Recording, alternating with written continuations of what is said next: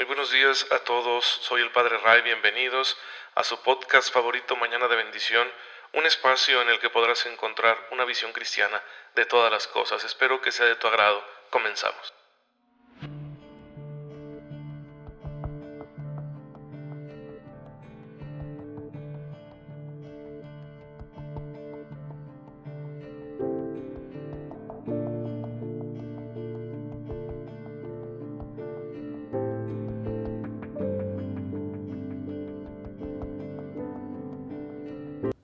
Bendito sea Dios, queridos hermanos, ya estamos en una nueva semana, es lunes, hay que pedirle al Señor que nos acompañe con su gracia en todo lo que tengamos que hacer durante la semana porque sin duda siempre hay desafíos, retos, tareas que pueden ser complicadas y tenemos que realizar, no las podemos evitar, son parte de nuestras responsabilidades. Y más ahora en estas circunstancias debido a la pandemia del coronavirus, hay que orar mucho, hermanos, para que ya llegue la vacuna, para que ya Dios nos dé las herramientas que necesitamos para librarnos de esta enfermedad, porque está causando estragos, no solo en la salud, sino en la economía. Y cuando se ve afectada la economía, se ven afectadas muchísimas, muchísimas cosas. Se vuelve más difícil ser feliz en una situación de precariedad económica. Y bueno, eh, en México ya hemos sufrido mucho por estas razones y ahora se nos está complicando más.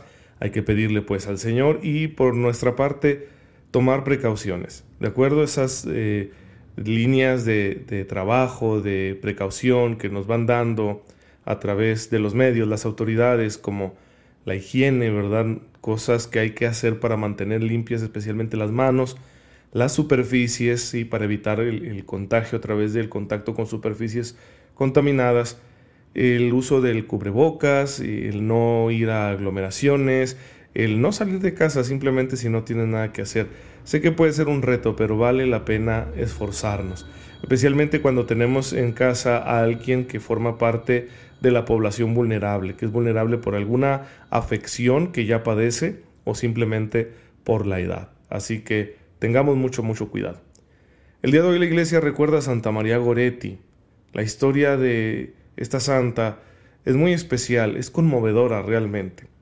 Fue criada en una familia pobre pero muy católica, era una niña muy devota y ya siendo adolescente pues eh, un vecino la quiso forzar y ella no aceptó, ¿verdad?, eh, esta seducción que quería violentamente imponerle el muchacho, se opuso y él en un acto de locura, de desesperación, tomó un cuchillo y la apuñaló, ¿sí? La, mató de verdad de una manera muy cruel porque pues ella prácticamente se desangró debido a tantas heridas de, esta arma blanca que recibió y aún así alcanzó a, confesarse, ¿sí? le trajeron pronto al sacerdote, al médico, el médico dijo ya no se puede hacer nada, la niña está muriendo, alcanzó a confesarse y bueno, perdonó a su agresor. Estuvo en la cárcel bastante tiempo este muchacho Alejandro y cuando salió fue a pedir perdón a la madre de,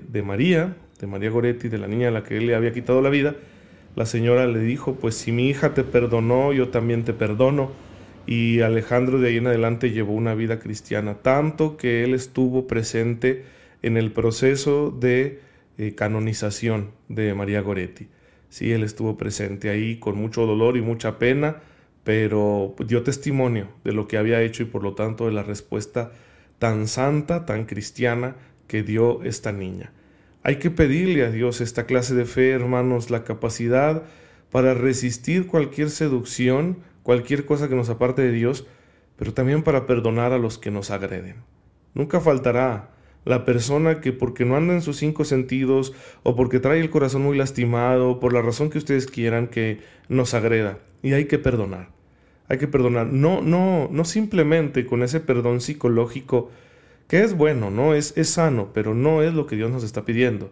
Ese perdón de, bueno, yo ya no quiero sufrir, le voy a perdonar para no cargar con esto, con el peso de la agresión recibida. Eso es bueno, la verdad es liberador, pero Cristo nos pide más. Es perdonar por el bien del otro, porque yo no quiero que el otro sufra la culpa, yo no quiero que se condene, yo no quiero que no yo no quiero que Dios lo castigue, ¿sí? Como dijo Santa María Goretti, yo lo perdono y quiero que esté conmigo en el cielo llegado su momento. con ese deseo y ese amor. Es difícil, es un proceso, ¿de acuerdo?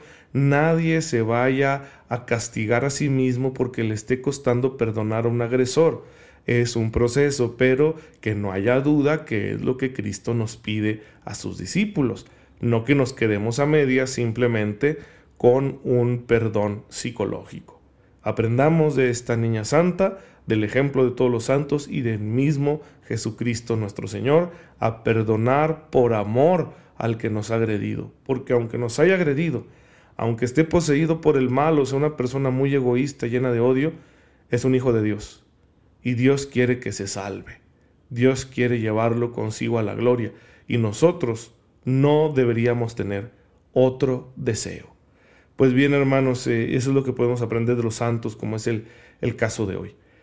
Y bueno, pues eh, estamos hablando aquí en Mañana de Bendición de los pecados, ya hemos hablado de la diversidad de pecados, ya hablamos de la distinción entre un pecado mortal y un pecado venial, ¿sí? En principio, el pecado es mortal cuando destruye la caridad en nosotros.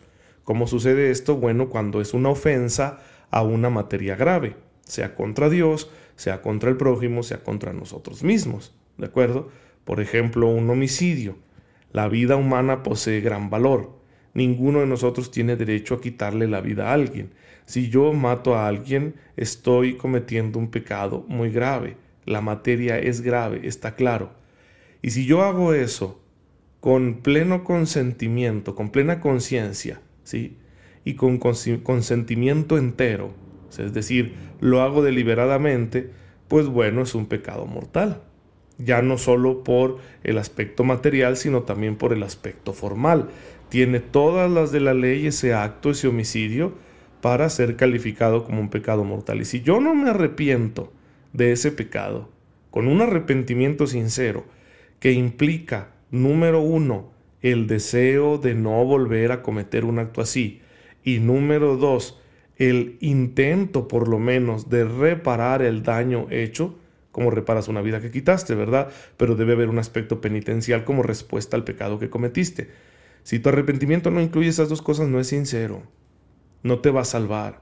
Entonces necesitas un arrepentimiento completo y necesitas acudir al sacramento de la reconciliación para que seas perdonado, para que seas reconciliado con Dios y con la iglesia y con toda la humanidad, que eso es lo que hace este sacramento. De manera que por los méritos por la pasión de Jesucristo nuestro Señor, por la sangre preciosa que Él derramó por nosotros en la cruz, seas liberado de tu pecado, seas sanado de tu pecado, se te quite ante Dios la culpa que tienes por haber hecho un acto tan grave. En cambio, habrá otros pecados que por sí mismos no son ofensas graves, porque no implican una materia grave, ¿de acuerdo? porque son más bien faltas de caridad que cometemos por un apego desordenado a los bienes. Vamos a poner el ejemplo de un pecado de gula. Eh, comer rico, yo ya me comí mi plato de, comida, ¿verdad? De plato fuerte, ¿no? Que eran unos frijolitos con unos chilaquiles, ¿verdad? Un vaso de jugo, ya con eso fue más que suficiente, pero como es placentero comer, yo digo, quiero más. Ya no lo necesito y entonces me paso, ¿no? sírvame otra vez y luego viene el postre, un pan dulce con un chocolatito caliente, ya les estoy abriendo el apetito, perdónenme ustedes. Eh, es un ejemplo muy fácil, ¿sí? es decir, la comida no es mala, entonces comer no es en sí mismo un pecado.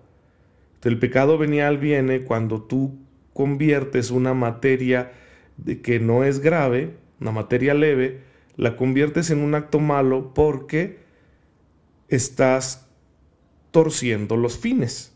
Estás buscando como fin primario de tu acción una complacencia, una gratificación. ¿sí?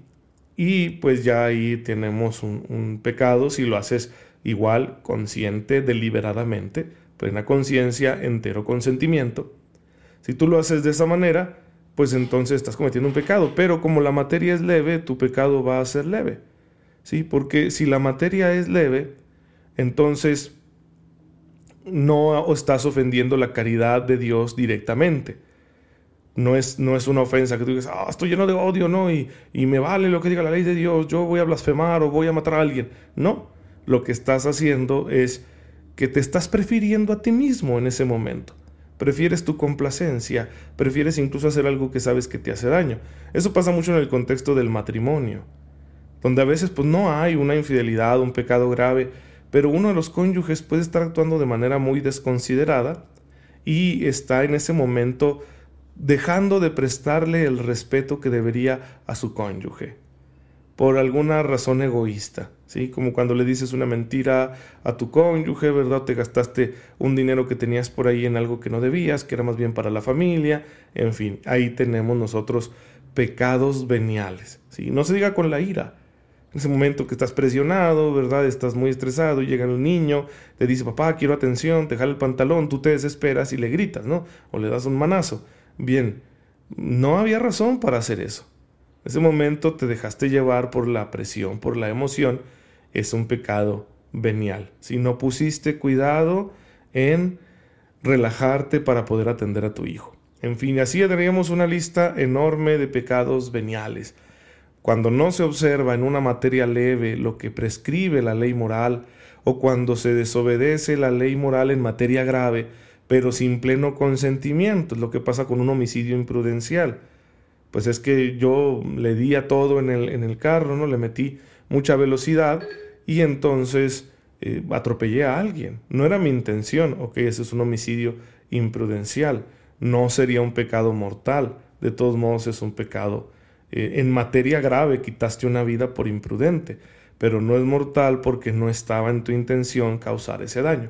Es cuando tenemos el pecado venial, cuando la materia es leve, ¿sí? como resumiendo, podemos decirlo, el pecado venial se da cuando la materia es leve o cuando la materia es grave pero no realizamos el acto con pleno consentimiento. ¿Cuáles son los efectos del pecado venial? Porque no vayamos a justificarnos y decir, ah, bueno, pues no soy tan malo, ¿no? Yo tengo muchos pecadillos, pero son, son veniales, no pasa nada, no me tengo que confesar este seguido. No, no, no, cuidado.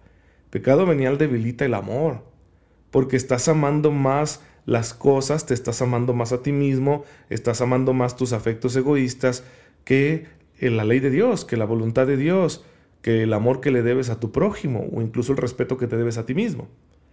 Por eso, no debe permanecer el pecado venial sin arrepentimiento.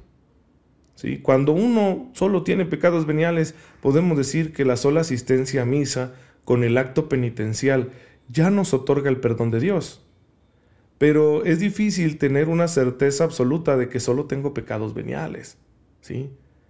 O también es difícil saber hasta dónde mi vida está siendo afectada por esos pecados veniales.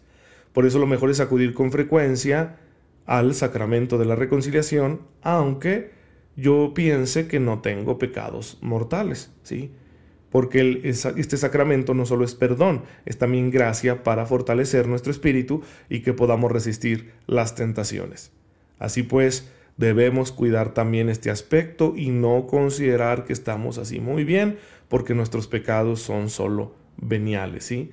El pecado venial debilita la caridad, hace esclava a la voluntad, rompe la armonía en la relación con Dios, con el prójimo y con nosotros mismos. Por lo tanto hay que ponerle atención, buscar un arrepentimiento sincero, tener una vida de oración rica, profunda, tener una formación en la virtud y especialmente con la ayuda del sacramento frecuente de la reconciliación. Por ejemplo, yo le recomiendo a la gente que quiere tener una vida espiritual así profunda, que quiere tener una conciencia delicada para tratar al Señor con respeto, que se confiese una vez al mes. ¿sí? Si no hay pecados mortales. Obviamente, en cuanto hay un pecado mortal, o tú tienes una duda de si cometiste un pecado mortal o no, córrele a confesarte. Y bueno, y la frecuencia del sacramento ayudará, lo mismo que la dirección espiritual, es decir, que tengas un hermano mayor en la fe, pues principalmente los sacerdotes somos los que hacemos esta tarea, que te ayude, te oriente para discernir cómo va tu vida espiritual. ¿sí? De esa manera que tú te supervises a ti mismo para que vayas creciendo en la virtud, vayas creciendo en la santidad, porque tengámoslo claro, recuerden aquellos matices sobre los cuales aquellas perspectivas que siempre debemos considerar a la hora de hablar del pecado. La vida cristiana no consiste en no pecar. La vida cristiana consiste en practicar la virtud, en practicar el amor como Cristo nos enseñó. De manera que no te conformes con luchar con el pecado. Y para ello nos ayuda mucho la dirección espiritual, porque nos permite ver si estamos realmente entregados al ejercicio de las virtudes o si solo andamos preocupados por no cometer pecados graves.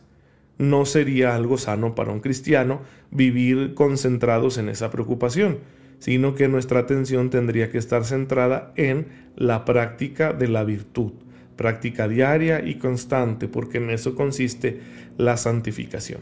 Bien hermanos, pues espero que esta enseñanza nos ayude a entender más este misterio del pecado. Lo vamos a seguir estudiando durante unos dos, tres episodios más para luego pasar a hablar otras cosas porque lo que viene se pone muy pero muy bueno aquí en esta dimensión moral de la fe cristiana que estamos estudiando gracias a la guía que nos da el catecismo de la Iglesia Católica. Pero vamos a terminar aquí para no abusar de su tiempo. Vamos a darle gracias a Dios. Señor, te bendecimos porque en tu infinita misericordia perdonas nuestras culpas. Ayúdanos, Señor, a acudir siempre a ti arrepentidos, con humildad, con un corazón sincero, para recibir de ti el perdón que libera y que sana, y que así un día, Señor, podamos ser merecedores de contemplar tu rostro en el reino. Por Jesucristo nuestro Señor. Amén. El Señor esté con ustedes. La bendición de Dios Todopoderoso, Padre, Hijo y Espíritu Santo, descienda sobre ustedes y los acompañe siempre. Gracias por estar aquí, oren por su servidor, yo lo hago por ustedes y nos vemos mañana, si Dios lo permite.